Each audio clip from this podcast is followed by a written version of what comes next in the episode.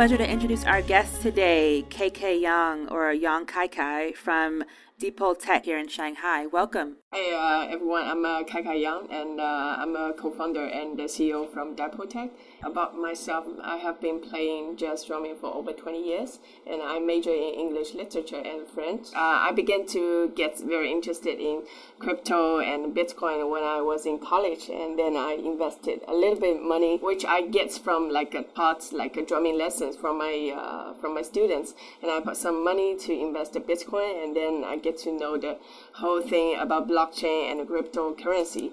And like three years ago, I, I tried to understand, except for like a fintech or like cryptocurrency, what else blockchain technology can like empower other industry. And in 2016, I left my uh, previous company and I began to be an entrepreneur like in clean tech who didn't have any background in clean tech. So basically, my company, we're trying to integrating blockchain in the renewable energy sector to uh, build up a market network to empower people who have the access for the rooftop. They can not only like generate renewables, now they can also like use our network to sell their excess renewables to their neighborhoods we want to enable like uh, the best uh, balancing for the renewables generation and consumption locally. So that's what we are doing. So wait, how did you go from English and French lit mm-hmm. to crypto in the first instance, what inspired you to even take that first investment into cryptocurrency? I think the main reason is I'm kind of a badass student. So when I was in college, so in China, like most of the students in the college or like in your junior school, uh, high schools, like the teachers always said you have to do this because that's the that's the truth. That's something we we have been taught for almost like uh, ten years. So uh, when I first uh, get to know like uh, um, Bitcoin, uh, they said like this is a decentralized peer-to-peer um, fin- financial ecosystem in the future. So then I get to very excited about this because um, I, I have been playing jazz drumming. In, in jazz drumming, it's like a freedom is very important. So everyone can have a solo or improvisation time. So which means like you have to work hard to play jazz, but uh, in your in your time you can just do whatever you want to do and just show what's what kind of feelings you have in, in this part of uh, music. So i really think i'm a kind of people who want to chase for real freedom. So so at that time when i first get to know like bitcoin i'm super excited about this because in, in bitcoin there's no one who can control the system and there's no one who can say this is right this is wrong. Everything will be just the code is the law so that's why I get very excited about Bitcoin at that time. I can relate. I'm also a jazz saxophone player, at least in a past life um, completely understand that. So you got into Bitcoin um, from the ability to have this peer-to-peer network, and how did you transition from that to applying it to the energy sector? It's um, back to 2016. Uh, I tried to um, do more research about so what kind of uh, blockchain application we can do, and I get to know some people in like New York City. They try to do like peer-to-peer energy transaction on top of the blockchain uh, for the. Is this rooftop. the project in Brooklyn? Yeah, yeah, yeah. Ah, so, tell us more about about your introduction to that. So actually, I think that's a project. It's happened in 2016, like uh, April, and also I, I try to read more like stories and uh, like uh, documents about renewables and also Elon Musk. So at that time, I was thinking because uh, just take it example for Elon Musk or Solar City. Solar City empower people; they can like uh, generate renewables from the solar panels, and then if you have the power wall, you can store it. But if you really have access renewables, you can also charge your Tesla car. So at that time, we were thinking the whole like productive force in the whole energy sector is being is changing because previously we only have a big power generation, but now we have more and more like numerous and various DR resource in in the whole uh, energy sector is it possible we can change the relationship for this productive force, uh, which means like everyone can build a market network. For example, like uh, previously we don't have like a Airbnb or whatever. Uh, we call it a market network. Uh, we have more resource from our own selves uh, instead of uh, owned from a big corporates. And then we can build up a market network to sell or like uh, to buy something from this market network. So, and then we, we are thinking we don't want to just uh, make the peer-to-peer transaction in the network. We want to like just uh, build up a new market network in the energy sector. That's fascinating. I mean, this is a, a story of uh, kind of true U.S. China collaboration to some extent or, or inspiration. Would love to know for the China context, I see very little rooftop solar. Mm-hmm. So, how do you make it work here? Actually, in 2016, uh, the first project we launched is in Philippines because we found the markets in China is not that mature because in China, uh, for the individual um, to have the grid, the electricity, the price is not that expensive. It's totally different from other countries. So we target Southeast Asia countries because if you want to have the market network first, there should be a market who really need the green energy to lower their cost. And then we found like in Thailand, in Philippines, or even in Indonesia, the price to have the electricity from the state grid is considerable higher. But while there like a solar generation is a little bit better than in China. So at that time, we think maybe in these areas, especially for these developing areas or regions, they don't really need a centralized infrastructure to empower these people to have the electricity. They can just jump into a more distributed energy network and infrastructure to empower these people to have the electricity.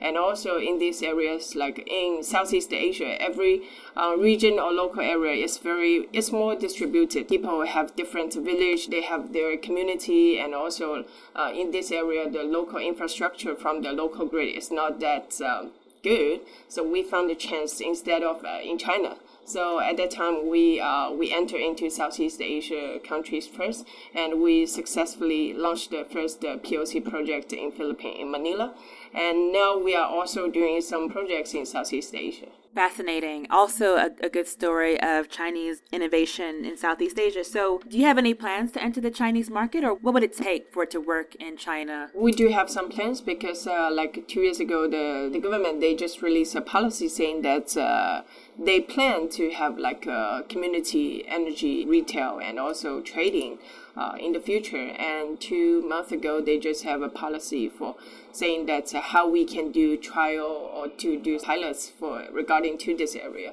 So in China, I think definitely the market is so big, but it just really take longer, and we should be more patient because the infrastructure here is quite good and also to use the electricity is not that a big problem in China now.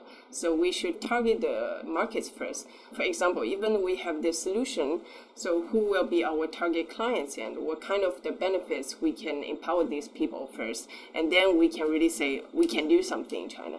So I think currently because um, energy sector is uh, quite different and also difficult because of the geography. So uh, different uh, region they have their different market and also their pricing system, tariff structure, and also the local government's policy. So, as in a clean tech uh, entrepreneur, I think we should be more patient, but also should be more practical because electricity everywhere. So we should find to try to fix some problem for your user and the clients, then figure out how to enter into this market. Right. So part of the problem in China, if I understand correctly, is a lot of the electricity consumption is along the coast, also in, in very dense urban areas, whereas a lot of the renewable energy availability, especially wind, is in the west. Yeah. And so, how do we bring that clean energy, renewables, wind, solar, the rest of it, closer to where it's actually being used in high proportion? Yeah, so that's we want to propose in the future because we do believe that DER will be more like economic than large scale renewables because you don't need a distribution and transmission fee. And the people uh, in the future, we will have more behind the meter assets. For example, you can own the solar panel, you can own the energy storage, and also you can own your electrical vehicle cars. So in that case, people, uh, I mean, for this uh, the uh, resource behind the meter assets, people they, they can just use it. So in that uh, at that time, we, we think definitely renewables, especially for the solar, it should be distributed. Uh, we don't uh, we don't think like uh, having installed the solar panels in the west and then uh, distribute and transmit to the east is a better solution. So um, that's also part of a solution is like we encourage balancing the local generation and the consumption because uh, currently um, the module for the user's case and the user consumption is a little bit like a more rough. So we don't really know how how much renewable energy you, you, you will use. For example, for me, I, I travel a lot once a month, so probably I only need like 30% of the electricity from the grid as a very solid and backup energy. And for the others, like 70%, uh, I can use renewables from my community, from my like neighborhoods, because I don't need very reliable and very solid electricity. In that case, I can have more option, which means I can have a package for my uh, daily uh, electricity consumption. I can choose 30% of, from the electricity uh, from the grid and 17% from the local community for the renewables. But everyone's behavior, everyone's like uh, daily life, and also like for me, it's just myself. But for some people, they have four people and they have they have their elders and the youngest in their house. So to be honest, we think electricity is not totally the same because people who need it they have different demand. So in that case, we think DER should be heavily related to like a single individual and at least like some small commercial. So what can State Grid and the government do to enable more of this? So for example, here in Shanghai, how do we enable this rooftop solar to expand in a way that you outline here that, that enables that differential usage according to demand and do you consider this new plan released by State Grid and the government to enable that already, or are there additional steps that they should take to encourage this? Currently, it's still not the right timing because it takes longer. People's like uh, desire or people's incentive to install the solar panel is not that ready to go. Uh, because previously, when people talk about, oh, I want to install the solar panel because they will get the, I mean, subsidy from the government.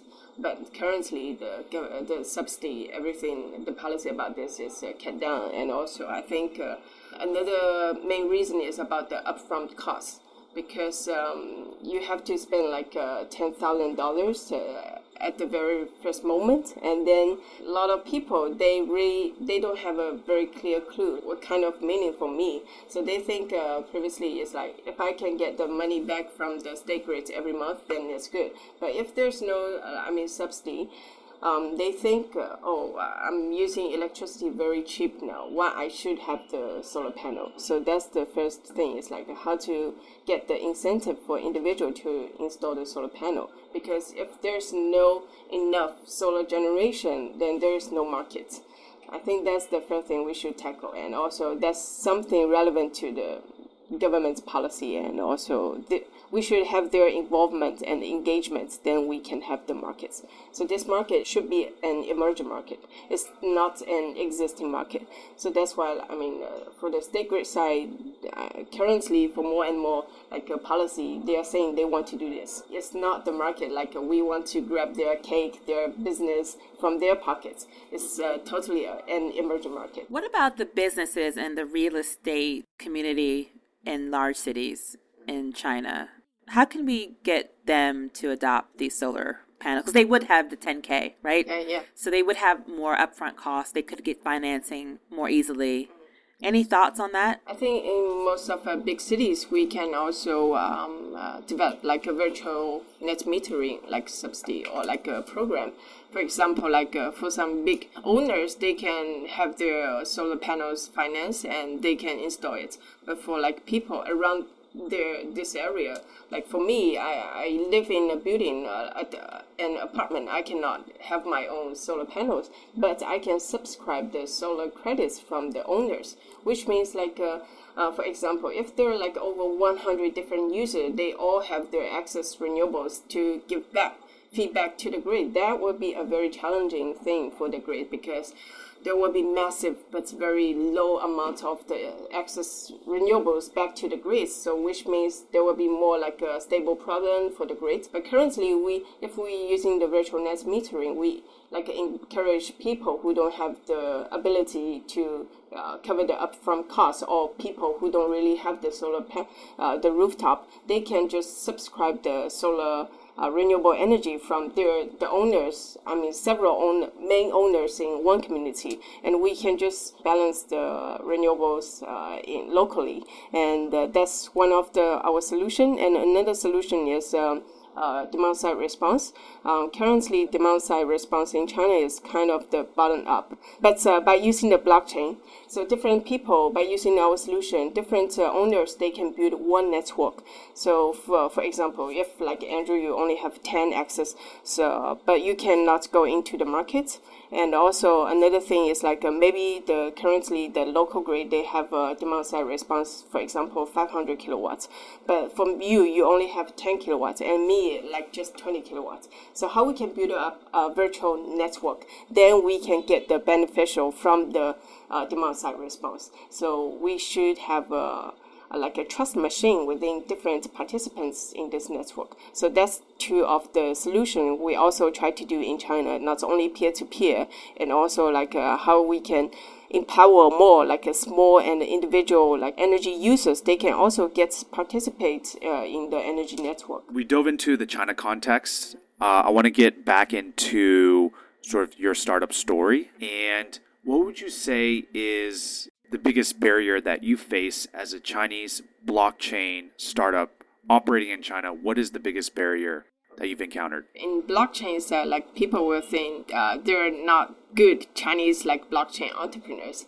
and that's uh, occurs in clean tech as well. Because when I travel to other countries, have some pitching and business conversation, they thought I'm from Singapore and because I think they already have a stereotype that oh, they're not that clean tech. I mean, especially people who's doing like tech in energy sector entrepreneurs from China. So I think. Uh, to be honest, uh, they are not my um, barriers, but I really feel that's I can feel something from this. That's something that we want to address that misconception, right? I mean, that's something that I think comes with education and awareness. Yeah. Um, and so that's something that we ourselves with this podcast want to change as well. So what in terms of you know blockchain and the sort of blockchain the hype of the blockchain was I would say in 2017 2018 yes. and then it's it sort of faded out in 2019. What does the investment landscape look like for blockchain startups now? In the past two years, the more projects they go to ICO, like initial coin offering. Mm, and uh, but there's still some projects like my my company we're doing equity investment because we believe like uh, as a like a young company you cannot really enter into this industry without any local resource or like business resource so uh, we try to find more like a strategy investments from some companies doing smart meter or like solar panels and solar like uh, renewables projects. So and uh, because if we really get the money from ICO, these investors they cannot help us. That that's one of our like criteria to get the money because we want to do something and we want to grow up. So so I think uh, to get money is not enough. We also need like uh, more help and also resource, and uh, we, we need more things from this industry, not only the money. So I think the whole blockchain industry now is uh, getting more and more better because more old money and like people from institution, organization, uh, big corporates, they try to understand this uh, industry instead of like two years ago, like there are more investor who want to get the money from this industry. So I think everything is getting better. It's just like people should target what kind of markets you want to enter into and what kind of money you want to get. If you want to get some like hype money and just um, jump in and exist in six months, you can go whatever I whatever oh. But if you want to change something in one industry, um, be patient and uh, get the right money from the right people. That sort of leads into my last question as a jazz musician turned blockchain energy entrepreneur, what lessons have you learned along the way? Cross border. Because if I really learn or like a major in like a energy or like a electrical engineering, maybe I will not do it, do this like three years ago. I would think, oh, there will be a lot of problems. You cannot do this, right? Just because I'm, uh, I play jazz drumming and I know nothing about this industry. So maybe I'm naive at that time, so I think I can do it, I can change it. But I think that's really, really important. Otherwise, uh, if you like uh, people normally they would just uh, they would just think inside the box. And for me, I, as a cross-border like a player, I, uh, I think out of the box, and I I am not aware some like uh, future risk. I just do it. So sometimes I feel it's an advantage, and sometimes like uh, for investors, they will feel that I'm not that um, qualified to be a kind of uh, entrepreneur. But uh, anyway, after three years, I think I really proved myself, and so.